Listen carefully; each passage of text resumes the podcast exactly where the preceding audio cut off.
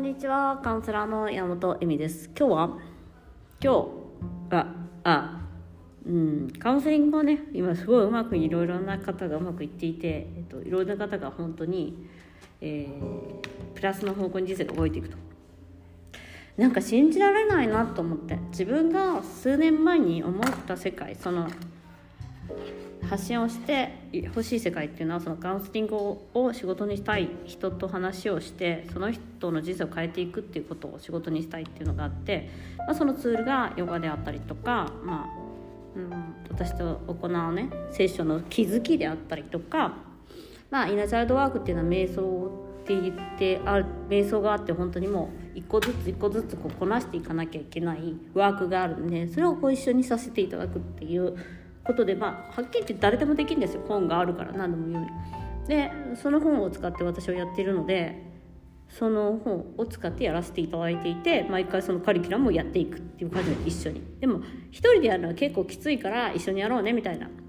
感じでその時の気づきとかを見ていくっていう感じなんですよね。ででさ本当に変化し人間はしていけるもんなんだっていうことをさ何度も何度も見せてもらえるんだよねカウンセリングで。何度も何度も人が変化していってポジティブに変化していく。本当に自然にじゃないけどこう何年間ももう無理だって思っていたことがどんどんできるようになっていくだよね。その何ヶ月か前3ヶ月4ヶ月の間に。でどんどんできるようになっていってくそしてその苦しみとか自分がとらわれてたことからどんどん楽になっていくっていう姿を見せてもらえる仕事であってなんかそのことに対しても本当に自分がその時に、まあ、ブログなり何なりで発信しようって決めて、まあ、セクシャリティだったけど最初セクセスだったけどねもちろん。そのセクセス私のセクシャリティの好きな仕事をしたいっていうところからで本当1年ぐらいは全然お金にもなんなくて本当100記事ぐらい書いてね。もっと書いてんだよね。でメルマガも何百記事ってもう書いてるから。うん。でも全然最初お金になってなくてやっぱお金だけが目的ではなかったんだよね。自分がそういう表現をしたいとか人と,、えっと分かち合いたいとかそういうなんか分か私のこと分かってくれる方とコミュニティを作ってみたいとかそういう何て言うのかな、まあ、もちろん仕事にもしたいかったっていうのもあるし自分のそういう力を試してみたいみたいな感じだったんだよね。だからその試す場所っていうのがそのカウンセリングだったと思う。自分の力を試す場所。で今やってみててなんか本当に私がすごい運がいいというか導かれてる。だからそのヒーラーさんとかはまあまず勘を使って勘っていうか自分のそのヒーリング力を使ってやっていくんだけどカウンセリングってまあ一応理論っていうのもちょっとあったりとか映像とかの傾聴とか理論とかまあちょっとあるんだけど、うん、でもやっぱり私のさなんか勘というかさそういうさなんか感じるものとか分かるものっていうものもすごく大切一番そこが大切だったなっていうことに気づくなんかそれを使っそれをまあ自由に駆使してっていうかさできることがその人たちのプラスになることが多かったなって思うんだよね。うん、なんか私がこう感じたんだけどっていう感じのものだそのそれはなぜかっていうと私は瞑想っていうのがあってイナチャイルド瞑想っていうのを子供の時を思い出すために行く瞑想なのね。で子供の時を見に行きましょうとか言ってあんまり見えなかったですとかもやっぱりあるんだよねそのまり何も感じなかったとか。でもその時に私が感じたこととかもあるからそれをお伝えすることもあって私はこういうふうに感じたんだけどみたいなこういうのが見えたんだけどとか言うとえなんでわかるんですか？みたいなことになることが多かったんだよね。うん、でそこがすごいキーワードっていうかキーポイントになるカウンセリングキーポイントになることが多いからすごいそれが面白いっていうか。でもそういうふうにやってみたいって思ってただけでなんかそれに対してのえっ、ー、と何？勘勘っていうかその自分が見えるものに対して今までえっ、ー、と、うん、訓練とかも受けたことがなかったし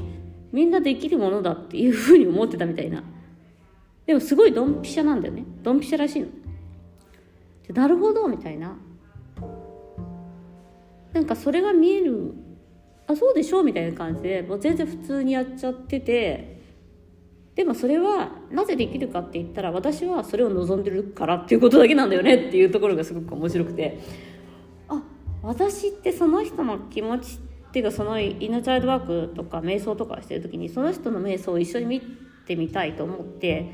許可をもらってじゃないんだけどちょっと許可をもらって見に行くっていう感じなのね。っていうかその瞑想する時は一緒にお手伝いするっていうかだからすごい瞑想力っていうかみんな私とやる時瞑想すごい深く入れるのよなぜか。でこれはなんかヨガのレッスンをしてた時もそうでっていうか今もそうなんだけどなんかここに来るとできるんだけどみたいなことをよく言われる家で瞑想しようと思ってもこんなに深くは入れないけどなんかここに来ると一瞬にしてできますみたいな。ででもその力っていうかそれを知ったのは最近っていうかやりたいなと思ったんだよね。そういうことをやってみたいなっていう。その瞑想で癒したいなっていうのがあって、まあ、自分も癒されたっていうのもあるけどその力があるかどうかとかそういうなんていうの人を指導瞑想で指導していく力っていうのがなんか異常にあるっていうことに気づくのはやって気づいなんかやっぱりその欲望が出てそういうことをやってみたいってって思ってそれでやってるうちにお客様に「こうですよね」って言ったら「そうですね」って言って教えてもらうみたいな感じでよくなんかそう欲望が先なんだよ私だから欲望が出た時にこれやりたいとかあれやりたいって欲が出た時にその道っていうのは間違ってないんだなと思う。でだからそのなんか私こういうこと知らないんですとかやったことないんですって言った時にその欲望っていうのは間違ってなくてじゃあそっからうんなんかハウツーになるじゃんやっぱりそうそうとしたらなんかインスタ発信とかブログ発信とかしなきゃなっていうのがあるんだけどえっとそっから自分の魅力を使って人に教えていくみたいな感じなのかななんかアウトプットしていくっていうか。その欲望が出た時から発信っていうかその自分を表現していく。じゃないと人に分かってもらえないじゃん。や何がやりたいかなんて。3次元だから。だからそこが実現の方法。なんか方法なんだなって。思ったんだよね。へえって。